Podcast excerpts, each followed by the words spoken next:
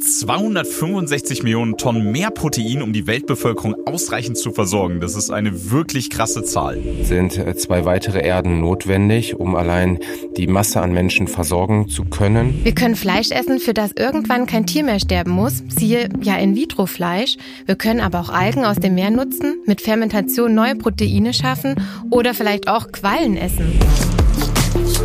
New Food Generation. So essen wir übermorgen. Hey, ich bin Mori. Und ich bin Patricia. Gemeinsam finden wir für euch raus, was nicht heute, nicht morgen, sondern übermorgen auf den Tisch kommt.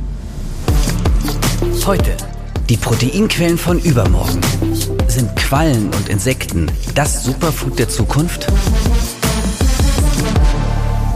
Schön, dass ihr auch heute wieder mit dabei seid, wenn wir gemeinsam auf die Suche nach spannenden Innovationen und Entwicklungen von übermorgen gehen. Mit dem heutigen Thema beschäftigen sich FlexitarierInnen wie ich, VegetarierInnen oder VeganerInnen wie du, Mori, ja schon länger. Es geht um alternative Proteinquellen. Also, welche Alternativen zu tierischen Produkten gibt es, die uns genug Eiweiß liefern und mit denen wir uns aber auch ausgewogen und gesund ernähren? Ich bin selber vegan und würde auch sagen, kerngesund. Zumindest habe ich Top-Werte, mache regelmäßig Sport und gerade deswegen ist natürlich auch Eiweiß immer ein Thema. Ich kenne das ja auch. Als Ernährungswissenschaftlerin beschäftige ich mich damit jeden Tag. Wie ernähre ich mich gesund und ausgewogen und woher bekomme ich gute Eiweißquellen? Aber bevor wir jetzt weiter unsere eigenen Erfahrungen austauschen, Mori, lass uns doch noch mal tiefer in das Thema einsteigen. Die Hauptnährstoffe für den menschlichen Körper sind Kohlenhydrate, Fette und Proteine. Ohne Eiweiße, also sogenannte Strukturproteine, geht in unserem Körper so gut wie nichts. Wir benötigen sie, um Haut, Organe, Haare und Muskeln aufzubauen. Letzteres kennen viele aus dem Fitnessstudio, die sich nach dem Sport noch ein Proteinshake gönnen.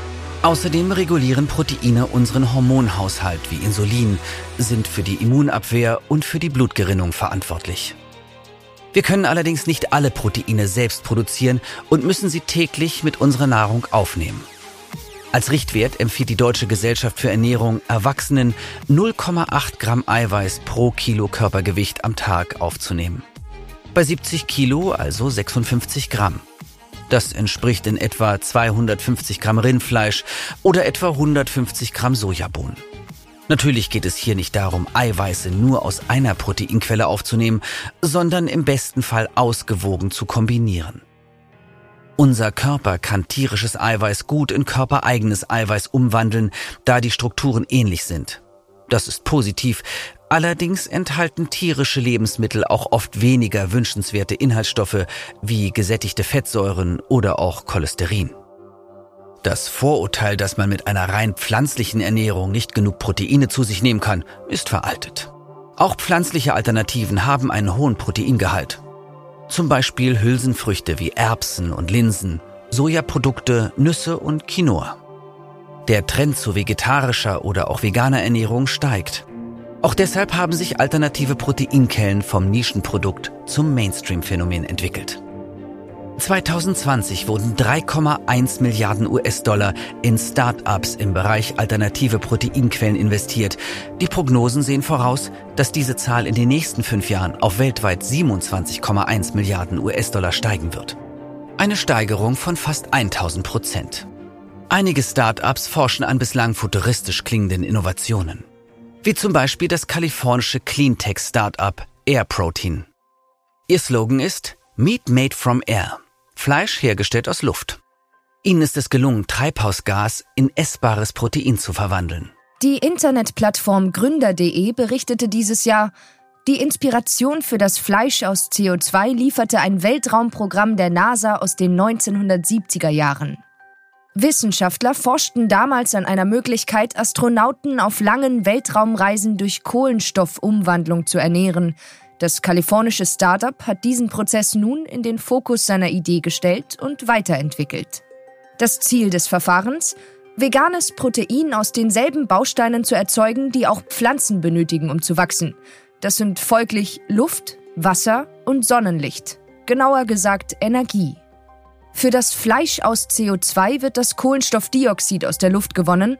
Anschließend vermischt man es in einer Art Fermentationsprozess mit einem Mix an Mikroorganismen. Sofern die Temperaturbedingungen stimmen, entsteht dadurch ein essbares Protein in Form eines Mehls. Dann lässt sich dieses weiterverarbeiten zu einem nachhaltig hergestellten Fleischersatzprodukt. Darüber hinaus betreibt Air Protein die dafür benötigten Reaktoren nach eigenen Angaben mit Wind- und Solarenergie. Daher lässt sich das Verfahren praktisch überall auf der Welt umsetzen. Einen Plan, ab wann man das Fleisch aus CO2 kaufen kann, gibt es bislang noch nicht. Die Forschung für nachhaltige, unkonventionelle Proteinquellen ist auf dem Vormarsch. Eine Entwicklung, die dringend nötig ist. Denn in knapp 30 Jahren werden schätzungsweise 265 Millionen Tonnen Protein zusätzlich zu heute benötigt, um die dann auf der Welt lebenden Menschen zu ernähren. Wir tauchen ein in den Kampf gegen Hunger und Mangelernährung, entdecken spannende Innovationen von übermorgen. Was kommt nach Haferflocken, Erbsen und Soja? Stehen bald Insekten und In-vitro-Fleisch auf unserem Speiseplan? Was sind die alternativen Proteinquellen von übermorgen? 265 Millionen Tonnen mehr Protein, um die Weltbevölkerung ausreichend zu versorgen. Das ist eine wirklich krasse Zahl. Spätestens da sollte eigentlich allen klar sein, dass diese Menge nicht ausschließlich mit tierischen Produkten zu stemmen ist. Allein die Fläche, die benötigt werden würde, um die Masse an Tieren unterzubringen oder Tierfutter anzubauen, wäre gigantisch.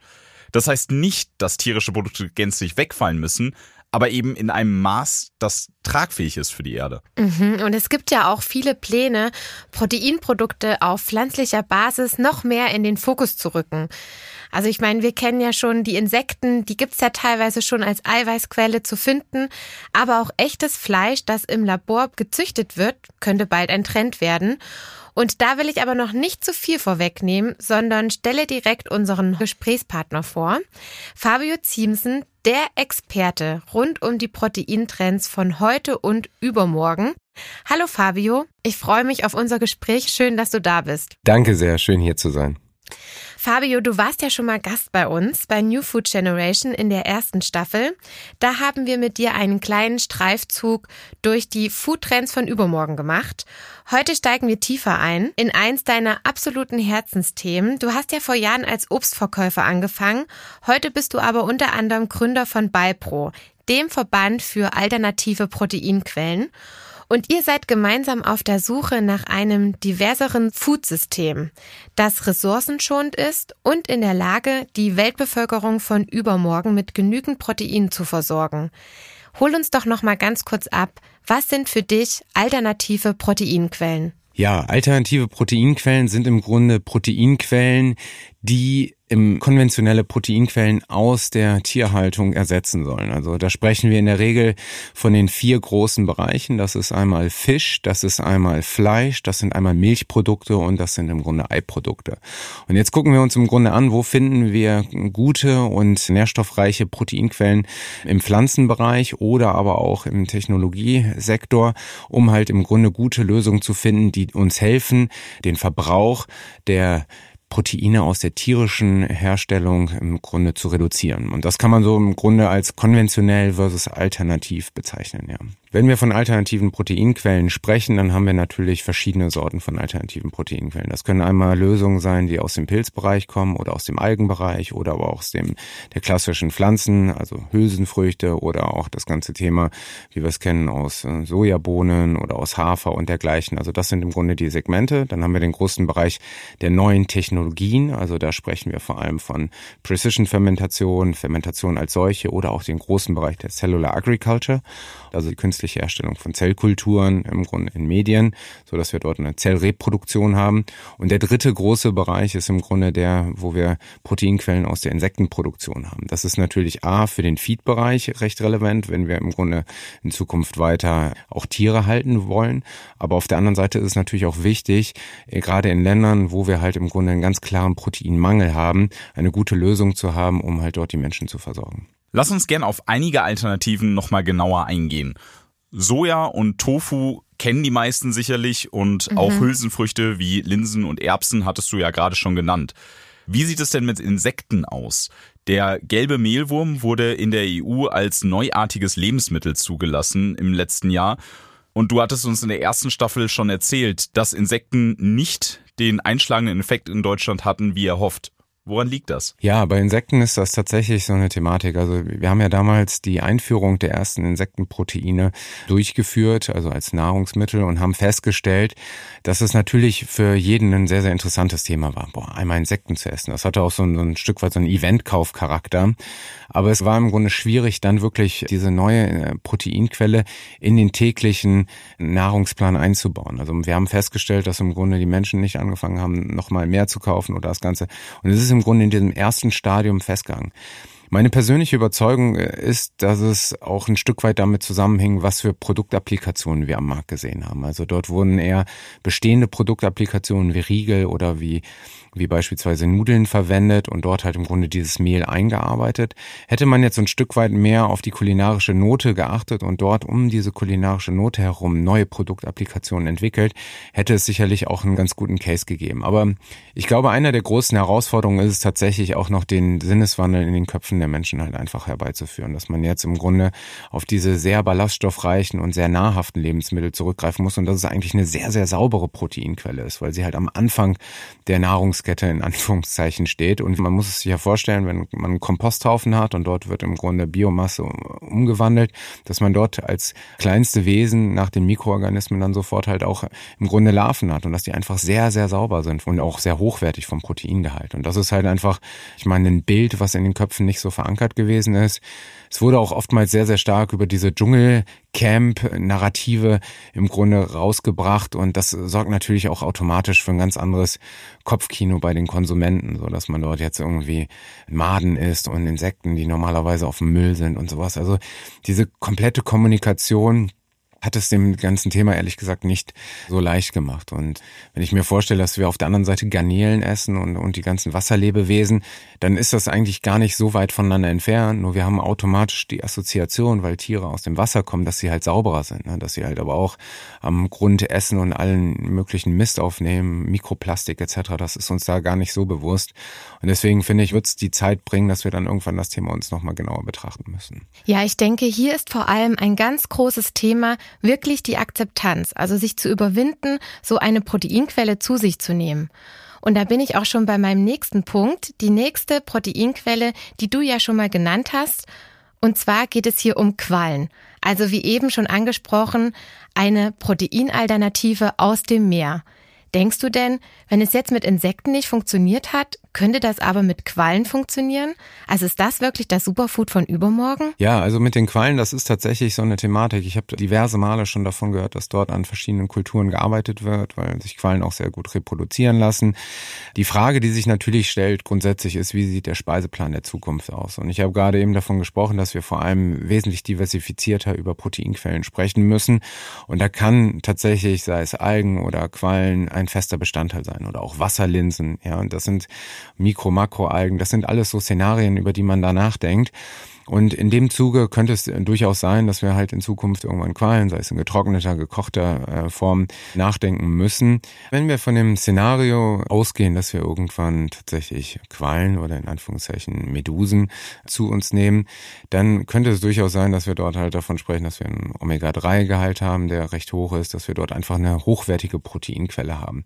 Und der Schritt, dass wir halt irgendwann tatsächlich Quallen essen, weil sie halt im Grunde eine frühere Lebensform sind ähm, gegenüber zum Beispiel Garnelen, ist halt nicht so weit, ne, wie als wenn wir jetzt, sage ich mal, in, uns an das Thema Insekten herannehmen. Und wenn wir dort eine gute Art und Weise haben, die Themen aufzubereiten und dort, wie gesagt, auch die richtigen Produktapplikationen entwickeln, sehe ich eigentlich wenig Zweifel, warum das nicht funktionieren kann. Am Ende des Tages ist es Konsumentenaufklärung, die stattfinden muss. Es muss ein Bewusstsein geschaffen werden und ich glaube, es muss auch ein kulinarisches Settlement einfach für diese neuen Segmente da sein, damit sie halt den Weg in den Markt finden. Insekten und Quallen sind Lebewesen, also keine pflanzliche Eiweißalternative.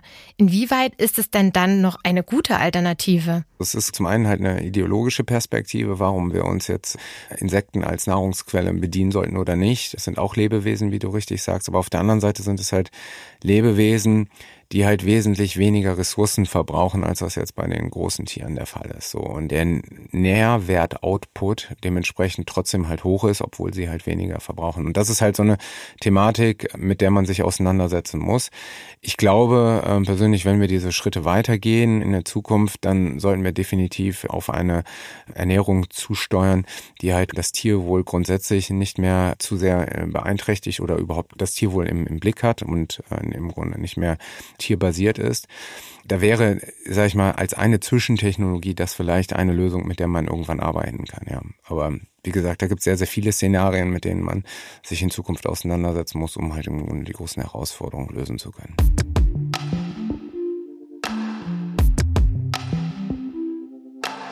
Tierwohl zum einen und zum anderen Fleischkonsum von übermorgen. Du hattest vorhin schon mal indirekt In-vitro-Fleisch angesprochen, also Fleisch, das im Reagenzglas gezüchtet wurde. Das ist ein Thema, mit dem ich mich in der Tat sehr, sehr viel und sehr häufig beschäftige, weil es halt im Grunde auch immer wieder die Diskussion aufhört, ist es überhaupt notwendig, ein Produkt zu entwickeln, was im Grunde dem klassischen Fleischkonsum entspricht. Und hier muss ich tatsächlich auch nochmal den Gedanken einer Planetary Health Diet anbringen. Also wir denken, dass wir in Zukunft nicht genug alternative Proteinquellen oder beziehungsweise dass es nicht genug alternative Proteinquellen geben kann. So, es ist einfach so, wir brauchen einfach verschiedene Lösungen. Wir brauchen Lösungen, die es erlauben, unabhängig vom Ort diese neue Proteine herzustellen. Und dafür ist das natürlich ein ganz gangbares Mittel, weil ich im Grunde diese Anlagen überall platzieren kann und im Grunde dort dann aus den verschiedenen Zutaten diese Produkte herstellen kann. Natürlich muss die Infrastruktur gegeben sein, aber das ist so ein Gedanke, der da mitschwingt. Wenn wir uns das ganze Thema in unserem breiten Breitengraden angucken, dann ist das Thema deswegen so attraktiv, weil ich im Grunde alle Anwendungsfälle, die ich mit klassischem Fleisch habe, eins zu eins auch machen kann, also nutzen kann. Ich kann es kochen, ich kann es braten wie klassisches Fleisch und muss mich halt in meinen normalen Gewohnheiten nicht da anpassen. Die große Herausforderung ist natürlich neben dem Thema der Konsumentenakzeptanz und eines Go-to-Markets und der Preisparität, dass wir aktuell nicht genügend Infrastruktur auf der Welt haben, um im Grunde ausreichend zellbasiertes Fleisch herzustellen. Da gibt es momentan einfach nicht genügend Anlagen, die das erlauben würden. Du hast ja eben die Planetary Health Diet erwähnt. Das ist ja ein Thema, was schon lange aktuell ist. Kannst du noch mal ganz genau erklären, was du damit meinst und was es damit auf sich hat? Unter dem Begriff der Planetary Health Diet verstehen wir im Grunde einen Speiseplan, der die Gesundheit von Mensch und Planeten im Grunde gleichermaßen betrifft und auch vor allem unterstützt. Und dieser Plan sieht beispielsweise vor, dass wir ungefähr doppelt so viel Obst und Gemüse essen, insbesondere auch Hülsenfrüchte und Nüsse und weniger, ungefähr die Hälfte an Fleisch und Zucker. Und wenn wir dann im Grunde diesen Teller haben, den wir uns vorstellen können und wir dort jedem einzelnen Lebensmittel einen bestimmten Bereich haben, dann sehen wir dort eine sehr, sehr starke Reduzierung dessen, was wir wir aktuell auf unserem Tisch haben. Ja. In unserer Nestle-Zukunftsstudie glauben 36 Prozent der Befragten, dass In-vitro-Fleisch, also das, was du gerade erklärt hast, der Kompromiss zwischen dem Genuss und die Rücksicht auf Tier und Natur sein kann. In vitro fällt unter das Thema Cellular Agriculture. Kannst du uns und unseren HörerInnen noch mehr erklären, was das genau bedeutet? Unter Cellular Agriculture verstehen wir im Grunde die künstliche Zellreproduktion. Die besteht aus vier wesentlichen Teilen. Das ist einmal die Zellentnahme, das ist die Zellvermehrung, also die Zellproliferation und dann ist es halt im Grunde die Muskelentstehung, ne, die halt auch ein Stück weit dafür sorgt, dass wir halt eine, eine gewisse Konsistenz haben und halt am Ende des Tages auch die Weiterverarbeitung. Das sind im Grunde die vier großen Bereiche. Und die wichtigsten Zutaten dafür sind halt im Grunde das Nährmedium, was ich erwähnt habe, ne, in dem halt auch die Zellen wachsen und halt auch die Stammzellen, die halt dazu herbeigeführt werden, genau. Denkst du denn, Fabio, dass In-vitro-Fleisch in der Gesellschaft von übermorgen ankommen kann und dann vielleicht auch massentauglich sein kann? Also ich glaube, es wird tatsächlich so sein, dass es seinen Platz in der Gesellschaft finden wird und ich denke auch, dass wir das nicht nur im Bereich des Fleisches, sondern auch des Fisches eine solche Entwicklung sehen. Es ist teilweise so, dass wenn ich in bestimmten Kreisen bin und mich rein fleischlich ernähre, so ein richtiger Carnivore bin, dann ist es eher so, dass die Leute mich so ein bisschen despektierlich angucken. Das heißt, wenn ich mich mit den Themen Themen auseinandersetze, dann ist das auch irgendwo zeitgemäß. Und das ist halt eine klare Entwicklung, die auch das Potenzial aufzeigen kann, wenn wir irgendwann im Zell-Eck-Bereich die Produkte haben, dass sie halt sehr, sehr einfach integriert werden können.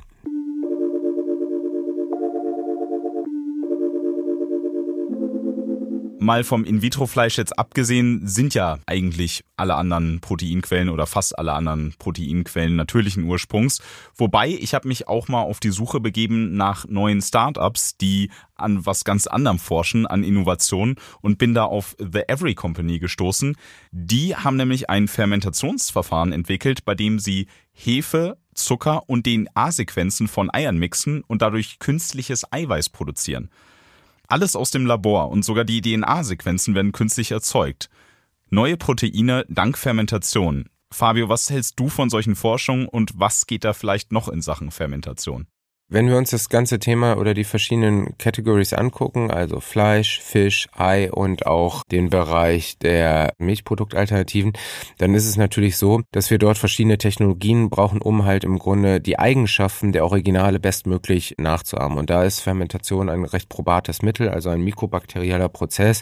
Wir kennen es aus der, aus der Gärung, ne, im, im Alkoholbereich. Der ist im Grunde erlaubt, dass wir halt einmal diesen Umami-Flair hinbekommen, dass wir halt eine ganz andere Geschmackstextur hinbekommen, aber auch, dass wir halt auch die Textur als solches halt besser gestalten können. Und da muss ich sagen, wenn wir dort den Ei-Bereich sehen, ist es in der Tat absolut notwendig und da arbeiten viele Unternehmen daran, wie wir halt im Grunde jetzt Lösungen haben, die genau diese Eigenschaften haben, dass ich Rührei herstellen kann, dass ich es vor allem genauso nutzen kann. Es gibt auch Unternehmen, die arbeiten jetzt schon daran, eine künstliche Eischale aufzubauen, um halt im Grunde genau dieses Anwendungsszenario, was ich mit einem klassischen Ei habe, eins zu eins anzubringen. Und Fermentation ist deswegen halt auch ein recht gutes Mittel, weil ich im Grunde im Fermentationsprozess halt auch als Medium Produkte nehmen kann, die klassische Seitenstrom- oder Nebenstromprodukte sind. Das heißt, wenn ich zum Beispiel die Überreste habe, die bei der Bierproduktion verwendet werden können, dann lassen die sich sehr, sehr gut als Humus nutzen, um halt im Grunde das ganze Thema der Fermentation Fermentation angehen zu können. Also Fermentation ist halt deswegen ein sehr, sehr spannendes Thema, weil ich halt in der Lage bin, ganz andere Geschmacksprofile halt zu entwickeln und weil ich halt in der Lage bin, dort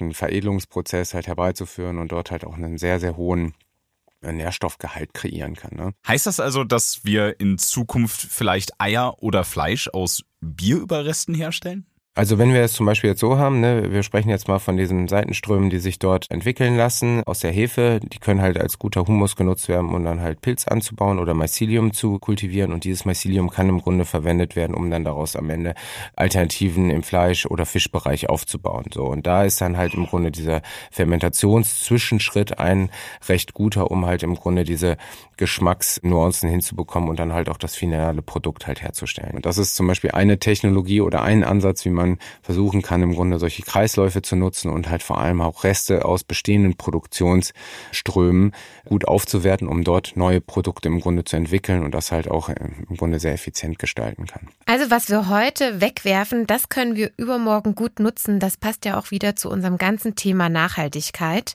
Fabio, wie sieht es denn da grundsätzlich bei den alternativen Proteinquellen aus? Also grundsätzlich kann man ja davon sagen, dass äh, die Alternativen ja geschaffen sind, um halt im Grunde auch bessere Lösungen zu kreieren, die im Grunde im Einklang mit äh, der Gesundheit unseres Planeten sind. So, das ist so, sage ich mal, die Overall Story, dass man zum einen halt Nebenströme nutzt, um halt neue Proteinquellen heranzuzüchten und auch zu nutzen, oder dass wir uns Algen angucken, weil sie sich wesentlich besser reproduzieren lassen, oder auch Wasserlinsen beispielsweise, weil wir dort ein exponentielles Wachstum haben. Das sind alles so verschiedene Szenarien. Wo wir davon sprechen können, dass es halt an der einen oder anderen Stelle kritisch ist, ist es halt, wie gesagt, wenn wir über große technologische Lösungen sprechen, an denen gerade gearbeitet wird, die jetzt noch recht energieaufwendig sind, aber im Grunde noch in den Startlöchern sind und wo halt im Grunde auch die Entwicklung dafür sorgen wird, dass wir dort irgendwann Lösungen haben, die halt eine bessere CO2-Bilanz haben, die eine wesentlich bessere auch Ökobilanz grundsätzlich haben.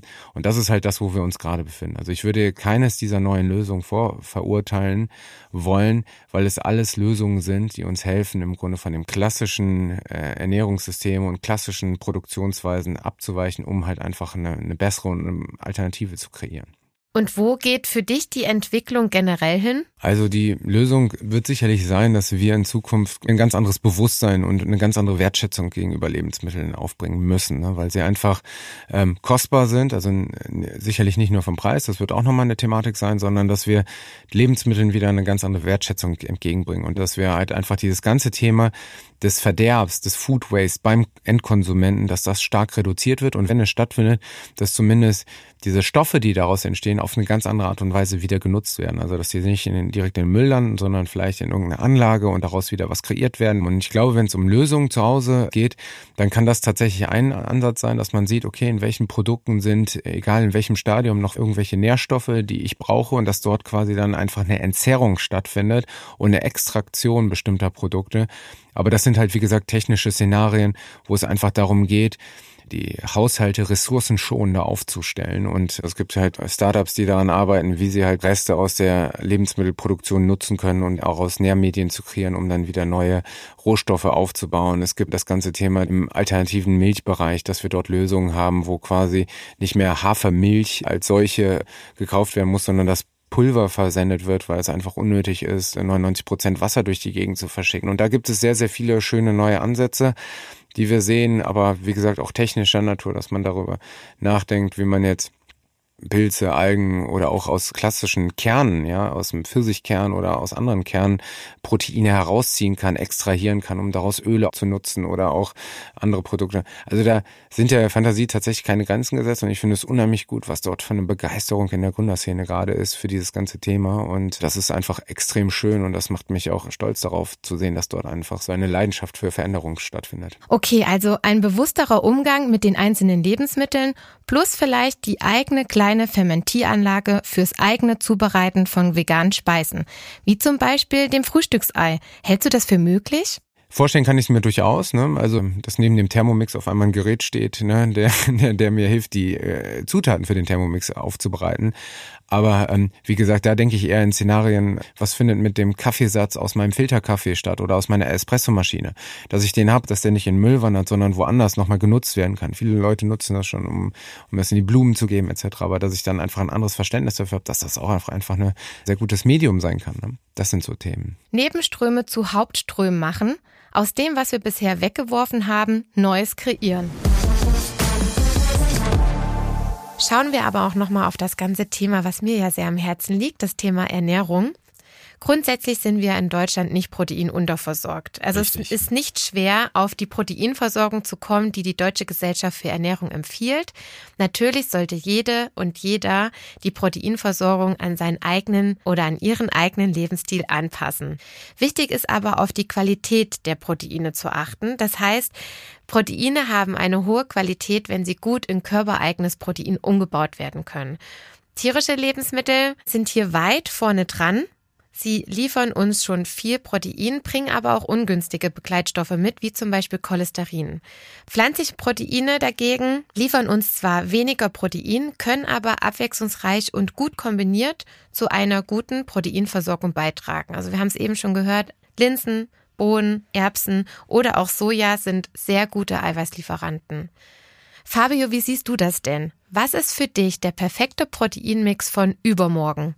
Der perfekte Mix ist im Grunde eine gute Balance und einfach eine wesentlich, sag ich mal, vielfältigere Ernährung, die mit einem sehr, sehr großen Anteil an Pflanzen zusammenhängt. Ich hatte mal das Konzept einer Planetary Health Diet erwähnt, das vom Eat Forum entwickelt worden ist, das im Grunde vorsieht, dass wir uns mit den Ressourcen ernähren, die im Grunde einen idealen Umgang mit dem Planeten erlauben. Das heißt, dass wir uns wirklich auch mit entsprechend viel pflanzlichen Proteinen befassen und auch Früchten und Gemüse zu uns nehmen und der ganze Teil der der konventionellen Proteinquellen halt einfach wesentlich weniger ist. Und das ist eines der Mittel, wo ich sage, damit kriegen wir vielleicht das ganze Thema hin, dass wir auch den Klimawandel irgendwann unter Kontrolle kriegen. Ja. Mit der Planetary Health Diet hin zu einem Healthy Planet. Danke Fabio für das Gespräch.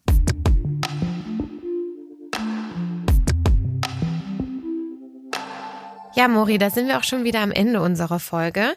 Zusammenfassend können wir auf jeden Fall sagen, alternative Proteinquellen sind heute schon auf dem Vormarsch. Die Vorstellung, vegane und vegetarische Proteine schmecken nicht oder reichen nicht aus in der Proteinversorgung, sind veraltet. Entsprechend finde ich es schön zu hören, dass wir endlich anfangen, alle Ressourcen zu nutzen. Wir können Fleisch essen, für das irgendwann kein Tier mehr sterben muss, also siehe In-vitro-Fleisch. Wir können aber auch ja Algen aus dem Meer nutzen, mit Fermentation neue Proteine schaffen, ja oder auch vielleicht Quallen essen. Ich bin auf jeden Fall guter Dinge, dass wir den Dreh noch rechtzeitig hinbekommen und die Ernährung von übermorgen sichern können. Die Frage ist aber auch wieder hier, was können wir denn heute schon tun? Hast du eine gute Rezeptidee? Auf jeden Fall. Also ich mache auf meinem YouTube-Kanal inzwischen fast nur noch vegane Rezepte, habe da von veganen Döner oder auch veganer Bratwurst, die ich letztens probiert habe, einiges in petto. Und das ist deutlich einfacher, als man glauben mag und schmeckt richtig lecker. Auf welcher Basis? Das war jetzt beides tatsächlich auf Seitanbasis, also wieder ein Eiweiß in dem Fall. Mhm, also dein Rezept verlinken wir jetzt in den Shownotes. Also falls ihr Lust habt, kocht das gerne nach. Und wer sich noch nicht an Alternativen dieser Art herantraut, kann das ja auch erstmal mit Produkten aus dem Supermarkt probieren, die dem Original schon sehr ähnlich sind. Meine Lieblingsprodukte zum Beispiel sind der vegane Thunfisch oder das Oh ja. vegane Ei von Garden Gourmet. Den Thunfisch finde ich auch verdammt lecker. Schön, dass ihr auch heute wieder mit dabei wart und Mori und mich auf der Suche nach großartigen Innovationen und Zukunftsvisionen begleitet habt. In der nächsten Folge werden wir gemeinsam durch eine essbare Stadt von übermorgen gehen. Incredible Edible nennt sich das Vorbild aus England. Was es damit auf sich hat, hört ihr in zwei Wochen. Ich bin Patricia. Ich bin Mori und das war New Food Generation. So essen wir übermorgen. Ein Podcast über die Ernährung der Zukunft von Nestlé.